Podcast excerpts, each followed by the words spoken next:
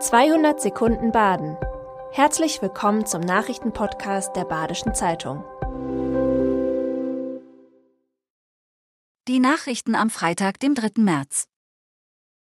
In Südbaden kursieren Gerüchte, dass Unbekannte versuchen, Kinder zu entführen. Meldungen gibt es mittlerweile aus Freiburg, Kandern, Endingen und Kippenheim. Die Polizei nimmt alle Meldungen ernst, doch Zweifel sind oft angebracht. In vielen WhatsApp-Gruppen von Eltern würden derartige Fälle derzeit die Runde machen, sagt Polizeisprecher Michael Shaw. Und fast immer sei die Beschreibung der Menschen, die die Kinder angeblich angesprochen haben, unterschiedlich. Mal sei die Ansprache aus einem weißen Auto mit französischen Kennzeichen heraus erfolgt, mal aus einem dunklen Auto mit deutschem. Die Beschreibungen sind oft sehr konfus, sagt Shaw. Dazu sei es manchmal gerade für Kinder schwierig, zwischen realen und imaginierten Begebenheiten zu unterscheiden. Die Gewerkschaft Verdi ruft am heutigen Freitag Beschäftigte des öffentlichen Dienstes im Nahverkehr zu einem Streik auf. Bei der Freiburger Verkehrs AG sind mehr als 900 Beschäftigte zum Streik aufgerufen.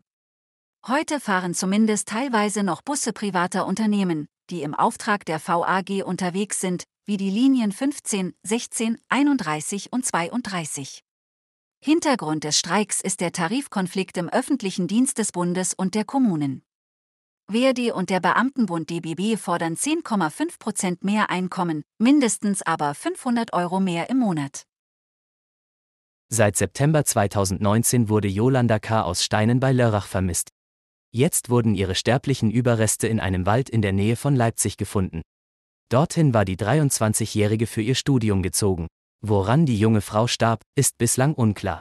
Laut Staatsanwaltschaft stehen weitere rechtsmedizinische Untersuchungen an, mit deren Ergebnis erst Ende März oder Anfang April gerechnet werden kann. Nach knapp dreieinhalb Jahren sind die Titisee-Neustädter am kommenden Sonntag erneut zur Wahl einer Bürgermeisterin oder eines Bürgermeisters aufgerufen. Die amtierende Bürgermeisterin Volkerts wechselt ins Freiburger Rathaus, wo sie ein Referat leiten wird. Zur Wahl steht Titisee-Neustadts Kämmerer Gerrit Reker, Judith Kern, eine aus Titisee-Neustadt stammende wissenschaftliche Mitarbeiterin der Uni Greifswald und Stefan Burgart, einheimischer Hotelbetriebswirt. In einer Woche steht für den SC Freiburg das große Duell im Europa League Achtelfinale mit Juventus Turin an. Über 28.000 Fans wollten nach Italien reisen, doch nur rund 2.100 erhalten Tickets. Auf der Pressekonferenz nach der Auslosung forderte Trainer Christian Streich Tickets für 10.000 Freiburger, doch die Turiner bleiben bei den 2.100 Tickets, was der obligatorischen Mindestanzahl laut UEFA-Regeln entspricht. Das war 200 Sekunden Baden. Immer montags bis freitags ab 6.30 Uhr.